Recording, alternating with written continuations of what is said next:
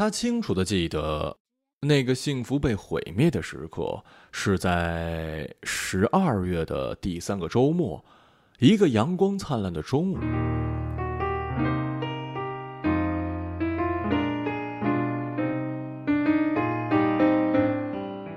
那天他刚出了一短差回来，男友按照约定在到达口朝他挥手，手里拿着他爱喝的一大杯美式。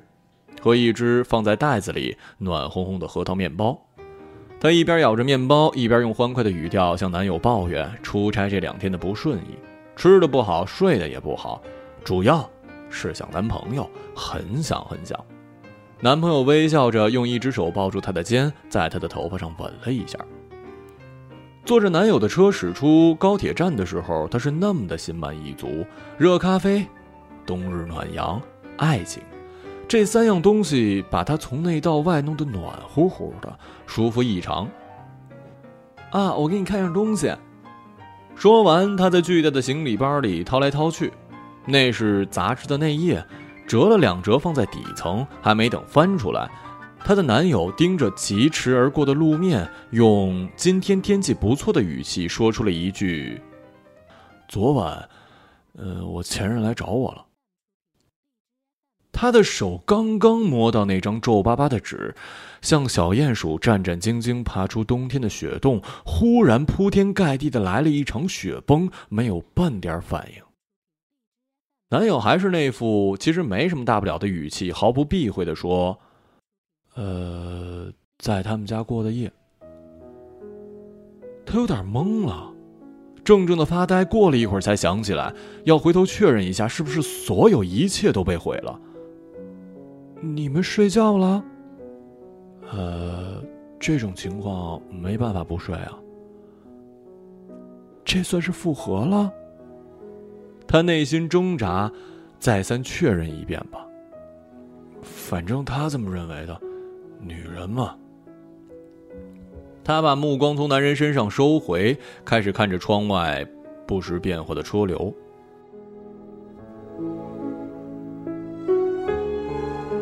当时心里有一种巨大的膨胀起来的难受，像圣经中那位被夺走一切的约伯，原本是上帝的宠儿，最后神毁掉一切，所有的所有，从牛羊到孩子，还让他满身的毒疮。你这么惨，还信不信我？若信，就是真爱。她把头靠在车窗，心里有一把火忽然灭了，能感觉到男友的目光不停的转过来，似乎在期待她的反应，是要给她一记耳光，还是歇斯底里的哭闹？手里还摸着那张皱巴巴的彩色印刷页，一张原本想展示给男友的婚纱广告，模特穿着她一见倾心的蕾丝鱼尾长裙婚纱，就是梦中的样子，简单，典雅。不用隆重的喷泉也能展露的幸福。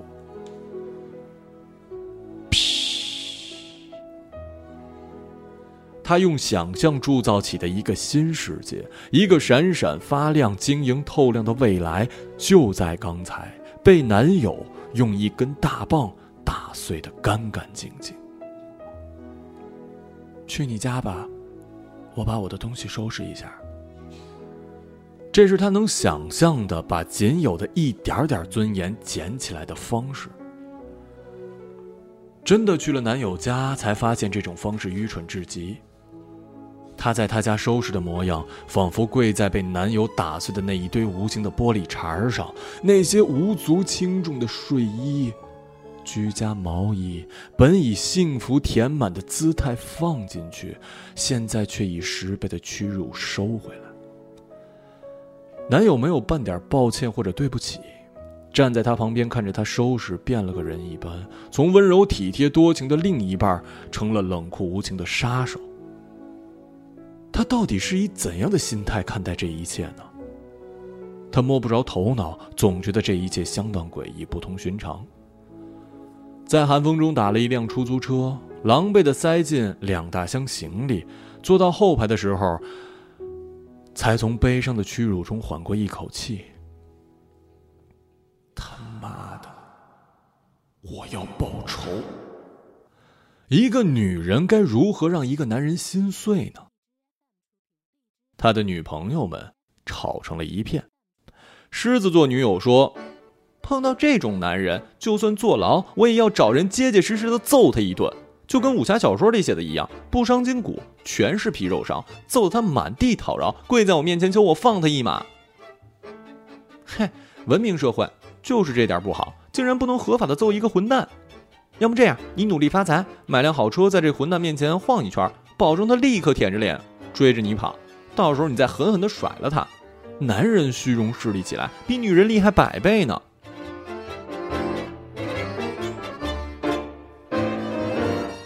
天蝎座女友瞥了一眼急吼吼的火象星座，不以为然。如果一个人敢这么对我，我就让他从里到外，从感情到财产，通通一无所有。彻底毁灭一个人，不能操之过急，要找出他最弱的一点。打蛇打七寸，他一定有最害怕的东西。你一破坏，他就撕心裂肺的东西：名誉、金钱、地位、家庭，抛弃他的女朋友，或者小时候抛弃他的母亲，找到那个东西，毫不犹豫的再一次毁灭他。你得下功夫。我是你，就会想尽办法的和他现女友联盟，一起找找那可怕的东西。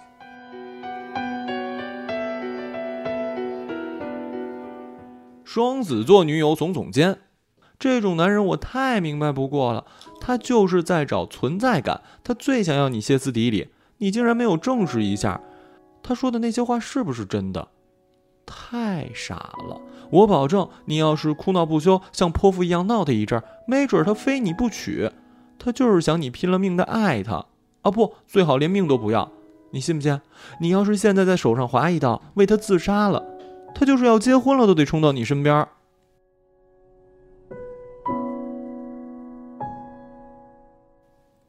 还有一女朋友说：“我知道一个方法，倒不能弄死他，但绝对能让他远走他乡，甚至从这个世界上消失，保证谁都找不到。”我有一同事得罪了一女的，那女的每天像幽灵一样出现在他们家、他们办公室，通过各种办法找他每一个朋友，还找到他父母亲戚。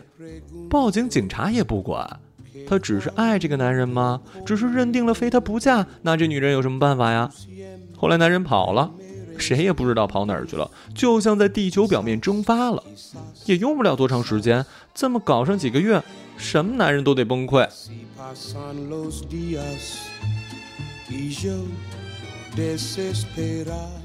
听完所有意见，发现报仇真是一件复杂的工作，得像武侠小说里一样，一个女人只为了报仇活在世上，大仇才能得报，这一辈子只为一个仇人活着，仇报了，人生最重要的事儿才算完成，最后就能跟聂隐娘的电影一样，随便找一个磨镜子的小哥一块厮混下半生了。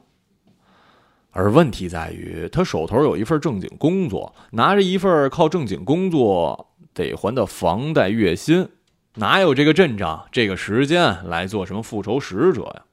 男友，啊不，前男友依然在他的微信名单，他痛苦、委屈、屈辱，像刚搬完家还没来得及拆封的纸箱，匆匆忙忙搁置一边。要出差，要写策划，要做项目，要忙着新房装修，他脚不沾地的忙，感慨自己变成了那种拿失恋当动力的模拟女强人。反正没人约，不如留着加班；反正不休假，不如出趟长差。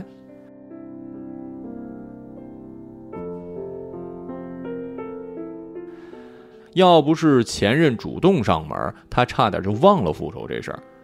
忘了是怎么迫切的想让一个男人心碎。最近怎么不见你消息啊？哇天，他竟然有这样一套完全摆脱干系的本事！他开始有点相信双子座女友的话了。或许当时他说的是假话，只是为了测试，但他还是保留了分寸。啊，和女朋友过得好吗？不怎么样，我还是想你。我想和你做爱。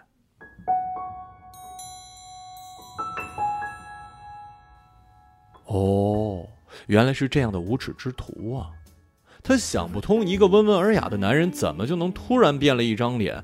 或许是他厌恶了伪装，只想看看用真实的猥琐面貌示人，女人会怎么办？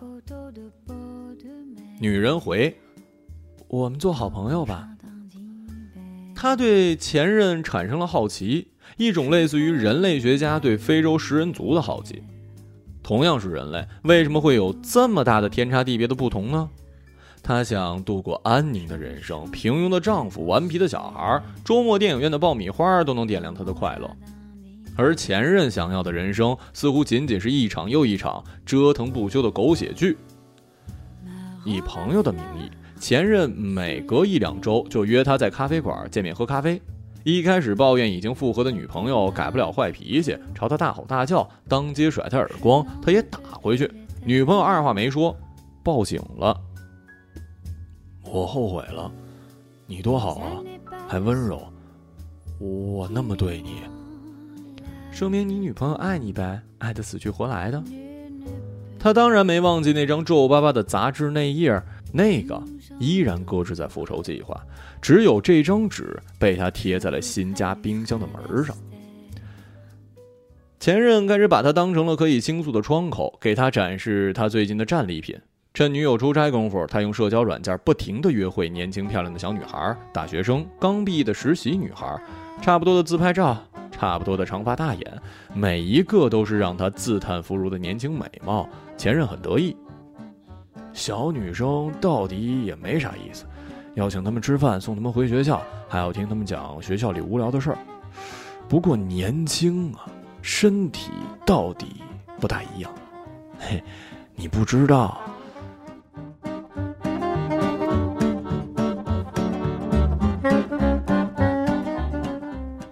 他听着前任讲着那些闲事的细节，像是科研人员研究大猩猩的繁殖习性。自己当初是怎么就爱上了这么一个人呢？爱情真是奇妙啊！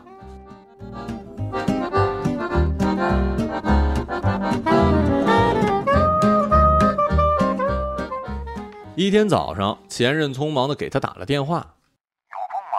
我可能碰到点小事儿。”他开始把他当成了避风港了。原来有一小女生颇有心机的，在他的枕套里塞了条丁字裤。他的女朋友一个人在他们家换床单的时候发现了，把他们家砸得一塌糊涂。他这时庆幸了，幸好自己不是这个女朋友，不然还真不知道怎么处理这条丁字裤了。应该也没有这样的魄力动手砸一精光吧？听他说，女友砸的也颇有技巧，镜子、碗筷这些不值钱的东西砸了一遍，好多衣服剪成了布条。还有所有的被单、床罩一起剪碎，扔到楼下小区。小区保安跑上来问发生什么事儿了。女友发疯大叫：“我他妈教训我男人，要你管啊！”他听闻之后，在心中暗暗鼓掌，把自己想干的事儿全替自己干了吧。分手之后，前任没收敛，反而变本加厉。有一次，得意洋洋的告诉他，他在家办了一场派对。你知道的那种派对。我现在才发现做单身汉那么多好处。他不知道是哪种派对，他很惊讶。你怎么连这种事儿都对我坦白啊？每个人都是月亮，有着不愿意示人的另一面。难道这句话说错了？我就是想知道你为什么对我这么好。今晚我能跟你睡吗？我们是好朋友，别为了睡觉。破坏了友谊啊！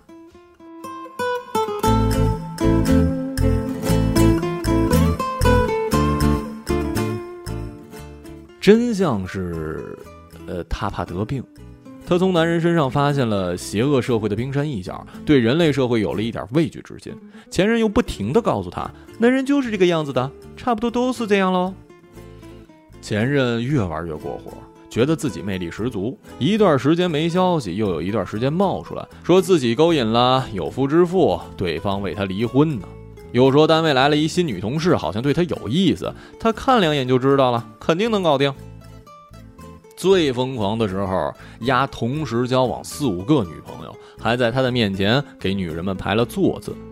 这个长相最好，可脾气不好；这个长相一般，家里有钱，开了一辆奥迪小跑。女孩在百忙之中跟他喝一次咖啡，就像刘姥姥进一次大观园，见识到原来有一群人正在这样活着。午夜为他在街头大哭大闹的女人，维持到凌晨四五点彻夜派对，从一个女人家赶到另一个女人的床。游戏唯一不好玩的地方就是，每个女人都想跟我结婚。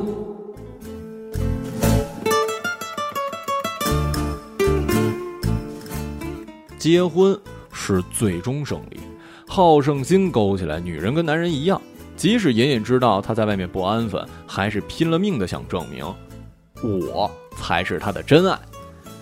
他身上有一股邪魔般的力量，把所有女人拉到了两百年前，一群女人可以为了一个男人争风吃醋的时代。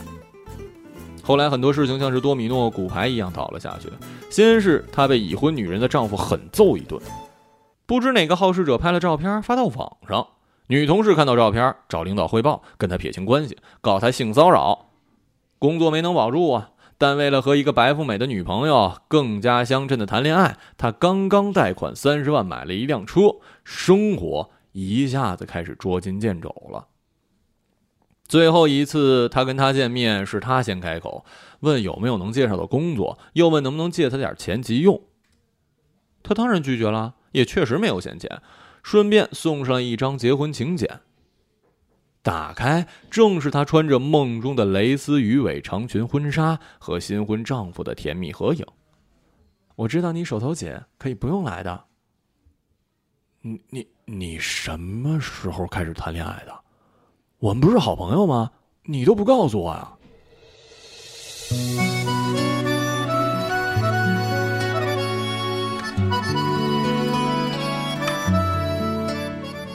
就像人类学家终于结束了非洲部落的观察生活，他觉得无比轻松，终于可以跟这个男人说再见了。得出的结论是，在这个世界上的确存在着完全不一样的两类人，一类像是前任，就像是一个被宠坏的男童，永远都想用破坏试图引起所有人的注意，嘻嘻哈哈做着最让人心疼的事儿，又在最伤心绝望时送来一记抚慰。爱情跟女人是他巨大的游乐场，他终身要在里面获取最多的欢笑和尖叫。而一类呢，是他跟老公之间稀松平常的爱情，两个人不足为外人道的相濡以沫，除了爱，还想吃，还想玩，还想生一个可爱的小宝宝，想到这个世界的每一个地方看看，想看看生而为人到底能有多幸福。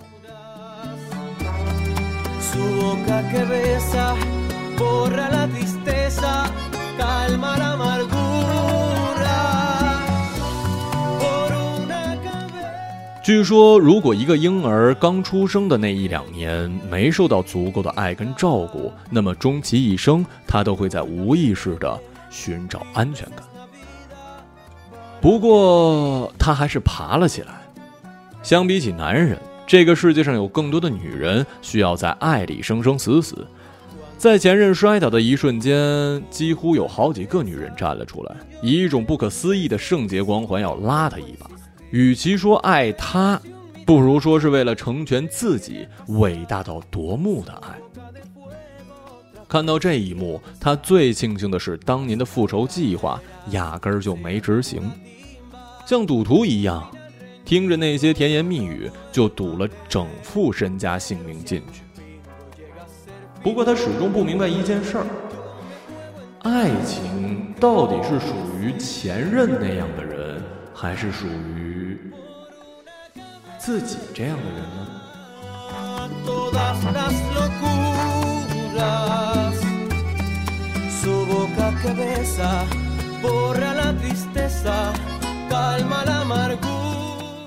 一个朗读者，马晓成。